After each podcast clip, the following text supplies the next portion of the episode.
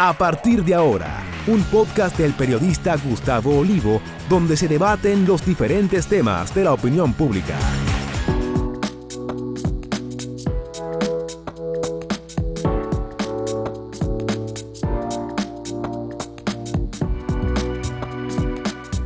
Saludos, amigas, amigos. Ustedes sintonizan Acento TV y este es su programa a partir de ahora. Hoy nos visita un amigo que frecuentemente está por aquí ayudándonos a entender los asuntos de la economía. Se trata de Fabricio Gómez Mazara. Bienvenido, Fabricio. Gracias, un honor siempre compartir aquí contigo. Bueno, hubo recientemente una noticia necesariamente positiva de parte del Banco Central, eh, en la cual nos informaba que la inflación anualizada, como ustedes dicen, ya estaba eh, por debajo de lo que se midió en 2019, que fue el año inmediato antes de la pandemia. ¿Qué significa eso, Fabricio? Mira, históricamente el Banco Central ha trabajado con el tema de metas de inflación. Entonces, cuando se habla de rango meta, que es el que persigue el Banco Central en su estrategia de política monetaria, es 4% más o menos un 1%. Es decir, que siempre y cuando la inflación esté entre 3% y 5%, se considera que es una... No está mal. Una inflación controlada y es una inflación, digamos, incluso está deseable. Sí, porque si baja demasiado, Exacto. hasta se, se, pone lenta la economía. Entonces, el, el, desde el año 2019, la inflación estaba fuera del rango meta. Y entonces el, el Banco Central, dentro de una estrategia de coordinación macroeconómica, eh, que eso luego de la invasión rusa a Ucrania, la principal preocupación de los bancos centrales era el tema de la inflación. En todo el mundo. Aquí se hizo una estrategia de coordinación macroeconómica liderada por el Banco Central, pero acompañada también del Ministerio de Hacienda, que consistía en aumentar la tasa de política monetaria por un lado y por otro lado subsidiar la energía, el combustible y algunas materias primas eh, que influían en, el, en la industria alimentaria para evitar que la inflación en alimentos y bebidas no alcohólicas no creciera más que lo que creció. Eh, con el aumento de las tasas, se busca de alguna manera evitar que el dinero ande por ahí sobrecalentando la cosa. ¿no? Claro, la, la inflación es un fenómeno monetario y lógicamente con, pasó en todo el mundo con los rescates que se, se dieron, los rescates monetarios, ¿no? Aquel helicóptero de, de, dinero que se dio en los países para ir en ayuda de las familias y de las micro, pequeñas y medianas empresas por el tema de la pandemia, por la restricción de la movilidad que hacía que las personas no pudieran salir a trabajar. Y así como aquí hubo fase 1, fase 2, para ti, quédate en casa. Bueno, en Estados Unidos hubo una, una, una avalancha de ayuda para la familia y para las microempresas. Y lógicamente lo que se esperaba era que posteriormente a ese proceso, un exceso de liquidez iba a generar inflación. En principio, la FED de Estados Unidos decía, no, la inflación es un fenómeno pasajero, en la medida en que vayamos equilibrando, la emisión monetaria va a desaparecer.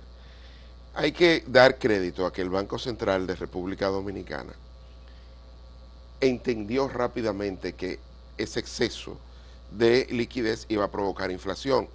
El Banco Central comenzó a aumentar su tasa de política monetaria en el último trimestre del año 2021. Estamos hablando que todavía en, el imaginario colectivo no estaba la invasión de Rusia a Ucrania y todo lo que provocó. Y desde ahí comenzó a subir su tasa de política monetaria.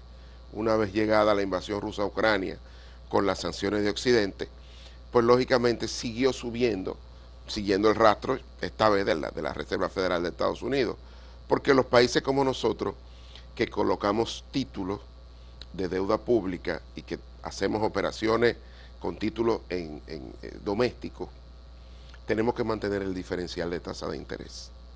Es decir, si Estados Unidos tiene una tasa X, República Dominicana tiene que tener una tasa X más el riesgo país.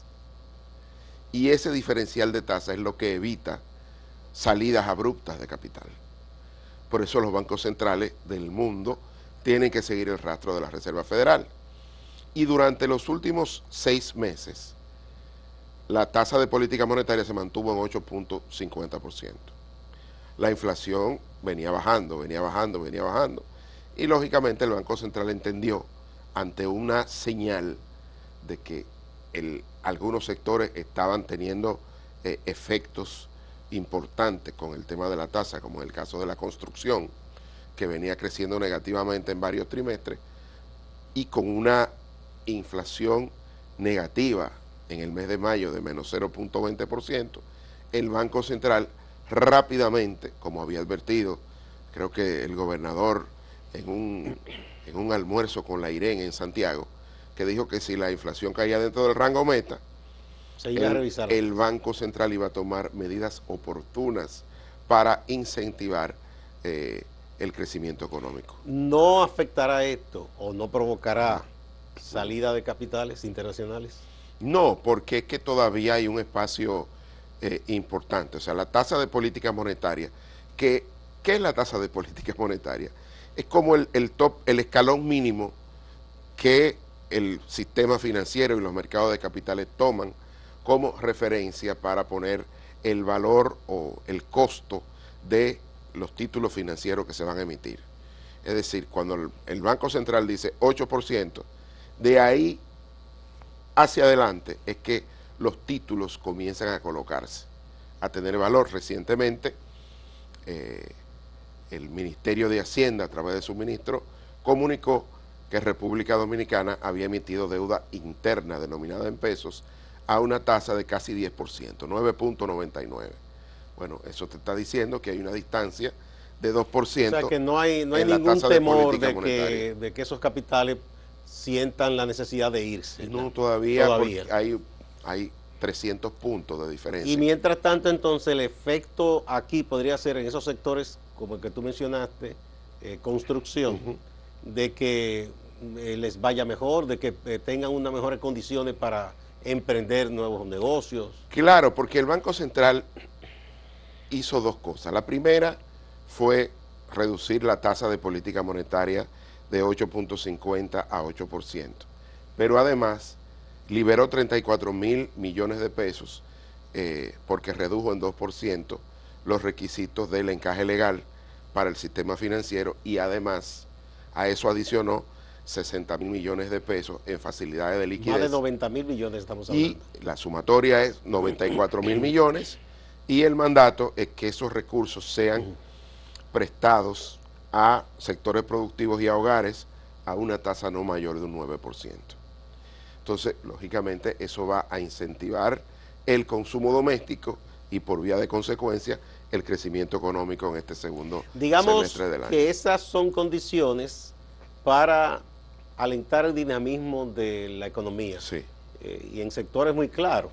La construcción eh, crea muchos empleos, mueve muchas cosas en las ventas de materiales hay el otro eh, factor, digamos. La gente común, la lectura que le da, dice, bueno, es verdad, bajó la tasa, la inflación está controlada, pero yo no lo siento cuando voy al supermercado. ¿Cómo o cuándo podrían esas disposiciones sentirse ya en el consumo de bienes y servicios de lo que básicamente la gente necesita cada vez? Claro, ahora mismo los sectores productivos pueden eh, refinanciarse, es decir, eh, hablar con sus instituciones financieras y decir, bueno, actualmente, por ejemplo, la tasa eh, promedio ponderado del sistema financiero era de 15.5%. Anual. Anual. El hecho de que alguien pueda cambiarla por una tasa de 9%, lógicamente que eso te da un menor costo financiero y una mayor capacidad para tú eh, reducir tu costo de producción. estamos hablando, digamos, eh, lo que produce la comida. Lo que producen la comida. Eh, un productor agropecuario, un ganadero, un productor de arroz, de lo que sea, podría beneficiarse. Claro, y los exportadores, por ejemplo, con sus competidores que van a, tienen acceso a mercados financieros o de crédito interno en sus respectivos países a una tasa mayor a un 9%, pues entonces van a reducir su costo financiero y de producción y van a poder vender al resto del mundo de forma más costo efectiva. Entonces hay que esperar, digamos, en el corto plazo que haya un alivio eh, en, los precios base, de la canasta básica de la gente. Sí, y hay que decir algo, que, que como la economía va a crecer por debajo del producto potencial, va a crecer en 4%, y hay unas reservas internacionales netas del Banco Central superiores a los 16 mil millones de dólares, no hay riesgo de sobrecalentamiento de la economía. Es decir, no hay riesgo de que los precios se disparen de nuevo o que haya devaluación, porque lógicamente, como dije, hay esas, esos requerimientos de que vamos a crecer por debajo del producto potencial y de que hay 16 mil millones de dólares de reserva. Eso es más de seis meses de importación. Podemos decir entonces que la salud, para decirlo de alguna manera, de la economía nuestra es de buen pronóstico. Sí, para este año sí, cuando tú lo comparas con eh, la región. Eh, hay que decir que eh, esas medidas de incentivo lo que buscan es que el crecimiento económico en este segundo semestre del año sea más vigoroso, porque durante el primer cuatrimestre el, el índice mensual de actividad económica acumulado fue de tan solo 1.2%. Entonces lo que se busca es que la economía a través del consumo doméstico crezca. Muy bien. Bueno, eh, ¿qué podríamos entonces, eh, digamos, esperar de manera, algunos sectores, pero de eso vamos a hablar en detalle cuando volvamos de esta pausa?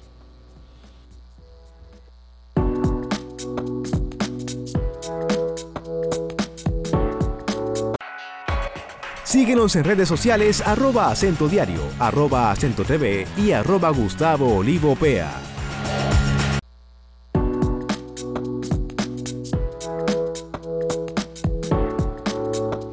Continuamos en a partir de ahora con Fabricio Gómez Mazara, economista, tratando de comprender un poco la situación de la economía a raíz de esta información positiva del Banco Central de ese rango de la inflación que está eh, por debajo incluso de eh, 2019, que fue antes de la pandemia con todo lo que devino de esa situación mundial. Sectorialmente, digamos, por ejemplo, eh, las inversiones del Estado, ¿qué, podría ocurrir? Bueno, hay que decir que en el caso de la tasa de interés eh, y de las políticas del Banco Central van más impacto al, ámbito privado, al mercado privado. Pero en el caso del, del Estado, pues toda la, toda la inversión pública, el gasto de capital, que se ha acelerado, pero que todavía anda por debajo del histórico, pues se pueden acelerar. Sé que el Ministerio de Economía ha hecho un esfuerzo este año eh, otorgando el, el, código SNIP a los contratistas del Estado de manera de acelerar el proceso de pago de la ubicación de las obras de infraestructura. Pero en el caso, por ejemplo, de los sectores de la economía, el sector de la construcción, el hecho de que se les reduzcan las tasas y que los materiales de construcción comiencen a caer de precio, pues lógicamente eso hace que si había un proyecto que se había pospuesto por un tema de costo para el próximo año, o que estaba media, ese proyecto pueda comenzar a desarrollarse de forma inmediata. En el caso del comercio, pues lógicamente cuando usted y a mí baja la tasa de interés, pagamos menos de tarjeta de crédito, eh, el, préstamo de consumo, el hipotecario, y eso deja a la familia, eh, digamos... Por cierto que tienen unas campañas bastante agresivas, en el buen sentido, los bancos con el asunto de las tarjetas, las cosas. Sí, ahora. ahora, y que incluso, porque tienen esos recursos, ¿verdad?, vía el Banco Central, que va, que va a hacer que incentiven el consumo, porque ese, ese es uno de los, de los objetivos. Vendrán las ferias, que creo que algunas instituciones ya están anunciando otra vez feria de vehículos, feria hipotecaria, y eso va a movilizar bastante la economía, porque cuando cae la tasa de interés cae el costo del financiamiento, tanto para el consumo como para la eh, inversión, y eso lógicamente va a redundar en una mayor actividad económica este año. Eh, y para fines del sector industrial, ¿qué se podría esperar? Bueno, el sector industrial sí es un sector donde le, afecta positivamente esto. Fíjate que el, sector industrial necesita, eh, digamos, eh, recursos porque sus procesos son largos. Desde que llega la materia prima hasta que transforma el bien y lo pone a vender en el mercado, pues tiene un ciclo, un capital de trabajo, requiere, eh, digamos, recursos financieros importantes para poder financiar parte de su proceso productivo. Entonces, cuando cae la tasa de interés, sus procesos productivos son menos costosos en términos financieros.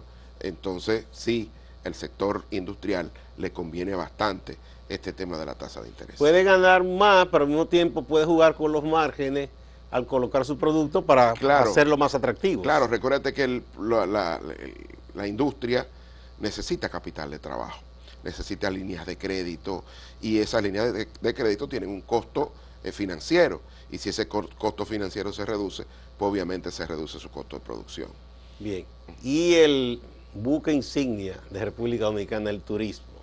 ¿Cómo tú piensas que todo esto le podría influir? Bueno, el turismo, tú sabes que hay una parte del, turismo que está referida al, costo de producción dominicano, transporte, que es un tema importante, no solo el transporte de carga, sino el transporte de pasajeros, eh, también todo el tema de, recuérdate que el turismo no es solo alojamiento, a nivel macroeconómico se conoce esa cuenta como hoteles, bares y restaurantes.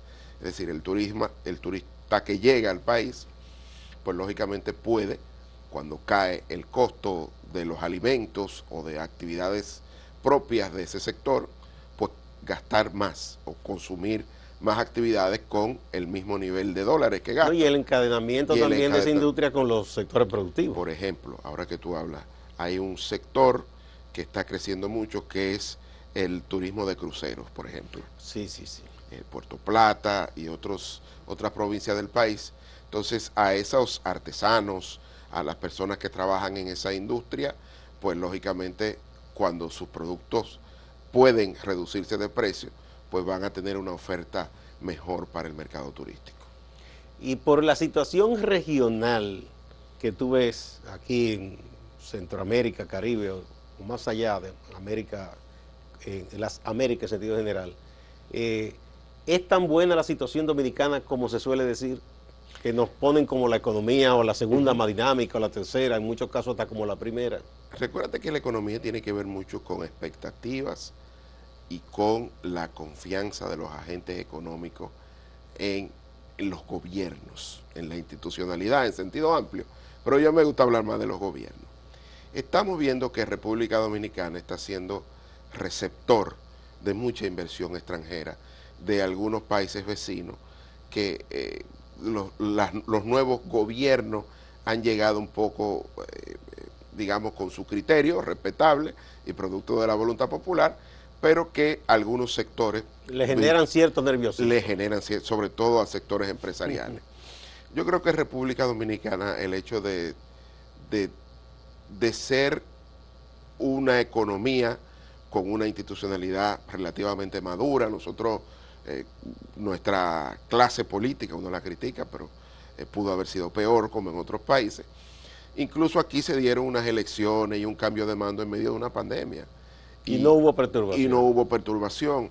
Y actualmente eh, el hecho de que haya estabilidad macroeconómica, pues lógicamente atrae no solo inversión de corto plazo, sino inversión de mediano y largo plazo. Estamos viendo el sector zona franca, como está atrayendo mucho turismo, pero también hay otros sectores eh, importantes, como el tema del tráfico aéreo. Eh, eh, se está atrayendo se expande mucha, cada día más. mucha inversión. Sí, y el caso de Zona Franca es un sector que se ha transformado mucho. Ya no es solo cerrar pantalones. No, no. Todo el ensamblaje de tecnología médica y de otro tipo de tecnología ha, crecido mucho en la Zona Franca. Ese es el sector de mayor crecimiento actualmente. Y el hecho del, de esta eh, de coupling, como dicen los norteamericanos, la fragmentación económica global está haciendo que mucha de esa inversión que estaba en Asia o en algunos países de Europa del Este, pues comiencen por el nearshoring a establecerse en República Dominicana cerca de las costas de Estados Unidos. Que yo veo que hay gente que critica, que dicen que eso es un privilegio, eh, a esos inversionistas en zona franca, pero estaba viendo en estos días, a propósito de una información que despachó la agencia EFE, que nosotros tenemos esos servicios, de que el gobierno de Cuba está buscando inversiones para su zona, ellos le llaman, es zona franca, ellos le llaman zona especial de inversión en este lugar en, en Mariel, un parque grandísimo. Y estaba viendo las condiciones, digo, pero eso, aquí le dicen que somos entreguistas, pero aquello es cero impuestos, cero esto, o sea, es una facilidad para traer tremenda. Sí. Que aquí criticarían si fuera así. No, no, claro. Lo que pasa también es que una industria, un sector, tiene que ver con la confianza que los inversionistas tengan en ese país, en cualquier país del mundo. Y además hay un tema de know-how. República Dominicana tiene muchos años en ese sector con un relativo éxito, con sus altas y sus bajas, y lógicamente es más confiable. y no, el acceso al mercado norteamericano también, que en ese caso los cubanos por el, embargo no pueden. Claro.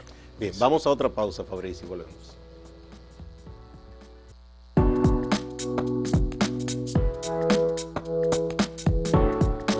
Si quieres anunciarte en este podcast, escríbenos a podcast.acentotv.de.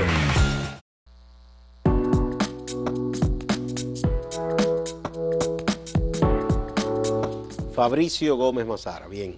Vamos a ver, eh, ¿tú piensas que nuestra economía, la situación que tiene ahora, que es favorable, eh, es sólida la situación para que no esperemos ninguna perturbación en los próximos años? Por lo menos lo que resta del año no, y quizás en el próximo año Tampoco, el próximo año es un año electoral, pero eh, históricamente eh, cuando uno mira el gasto público... Tiende a haber ciertos descontrol. No, se expresa más en los años preelectorales que en el electoral, porque el año electoral es el primer cuatrimestre. Sí. Sin embargo, el preelectoral tiene 12 meses ¿no? para ir eh, modificando la estructura de gasto público. Pero cuando uno mira la ejecución está dentro de los parámetros. Yo creo que tenemos que comenzar a pensar ya en el tema de una potencial reforma fiscal integral a partir del año 2024. Que todos los gobiernos tienen miedo a eso. Y bueno, yo creo que eh, actualmente lo que tiene que mirarse eh, es el cambio que produjo la pandemia y que produjo eh, la invasión rusa a Ucrania y, la, y todo el tema de la fragmentación económica global porque lo que estamos entrando es en una nueva etapa de la economía mundial. Ya no es, ya no es una etapa eh, eh, previa, ya estamos hablando de que hay una fragmentación con dos bloques económicos en el mundo y lógicamente eso... Eso es lo que define esa nueva economía, esa nueva etapa. Claro, ya, ya, ya no hay una sola economía central. No, ya no hay esa... Yo creo que estamos en una época de post-globalización, eh, donde hay una guerra fría comercial al menos, y hay una fragmentación económica que es innegable ya. Y lógicamente en esa estructura o esa nueva estructura económica global, una pequeña economía abierta al mundo como República Dominicana tiene que comenzar a mirar de manera estratégica lo que va a ser su futuro en términos económicos y sociales. Porque si bien es cierto, el año pasado tuvimos un crecimiento, pero ese crecimiento fue sobre la base de subsidios impresionantes y de un déficit fiscal de 3.6% del Producto Interno Bruto. Entonces lo que se debe mirar, y sé que el gobierno ya dio un paso con el tema de la ley de responsabilidad fiscal, faltaría entonces como elemento complementario esta, eh, este pacto fiscal pendiente de la Estrategia Nacional de Desarrollo. Sí, que es un mandato de ley. Pero mirada con una mirada estratégica de cara al futuro. Ojalá y ese sea uno de los temas de la campaña ¿no? Y que, que los distintos candidatos se comprometan una vez lleguen al gobierno con eso. Eh, porque creo que es saludable, es saludable para el futuro económico, para seguir atrayendo eh, inversión extranjera y para mantener la paz social y la convivencia pacífica, que creo que ha sido el gran éxito de esta administración, ¿eh? porque ha sido difícil la gobernabilidad luego de la pandemia en prácticamente todo el mundo. Pero no aquí, aquí no ha habido grandes problemas eh, sociales. Porque ha habido una estrategia de coordinación macroeconómica. Siempre digo, haber dejado al gobernador del Banco Central en medio de la pandemia y que luego tener un ministro de Hacienda que hayan hecho esta coordinación macroeconómica.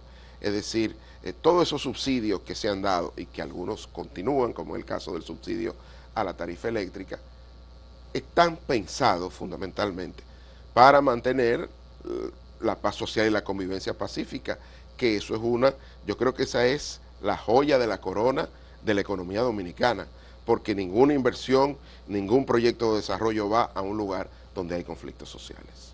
Bien. Eh, ¿cómo tú ves la coordinación de, digamos, los fundamentales protagonistas? Porque tú mencionas Banco Central, Hacienda y el MEPI.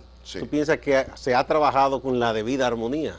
Sí, y que incluso en el caso del, del MEPIT, eh, está trabajando en el tema territorial. Ahora esta nueva publicación de la medición de la pobreza eh, ha hecho un descubrimiento importante, es decir, donde hay una mayor pobreza general, uno podría esperar que era en el sur, pero donde hay una mayor pobreza general es en el Gran Santo Domingo, donde hay sectores, eh, digamos, de, con mayor vulnerabilidad. a los cambios. Numéricamente, por lo menos. Numéricamente. mucho más poblado. Pero también a un elemento importante que es al cambio climático, que afecta más eh, cualquier inundación, cualquier lluvia a esos sectores que son vulnerables. La pobreza extrema sigue siendo mayor en el sur. Y, qué bueno que se está haciendo esos proyectos en Pedrenales y esas carreteras que se están haciendo en Asua, esas circunvalaciones, pues lógicamente la inversión pública está yendo donde hay mayor pobreza extrema, pero también tenemos que entonces revisar las políticas eh, de protección social en el Gran Santo Domingo, que parece que es por el tema de la migración del campo hacia la ciudad, es el sitio donde hay familias viviendo en mayor nivel de vulnerabilidad. Muchas gracias Fabricio, siempre es bueno conversar contigo. Igual a ustedes amigas y amigos, gracias y no se vayan que hay más en Acento TV y Acento Portal.